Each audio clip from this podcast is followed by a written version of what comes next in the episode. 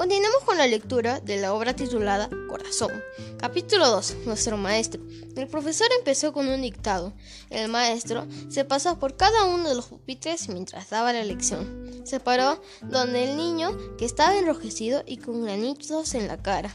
Preocupado, le pone la mano en la frente para verificar su temperatura. Aprovechando de que el nuevo maestro se encontraba ocupado, uno de los niños se paró para hacer burla de este. Sin embargo, como si lo hubiera adivinado el maestro, volteó a verlo.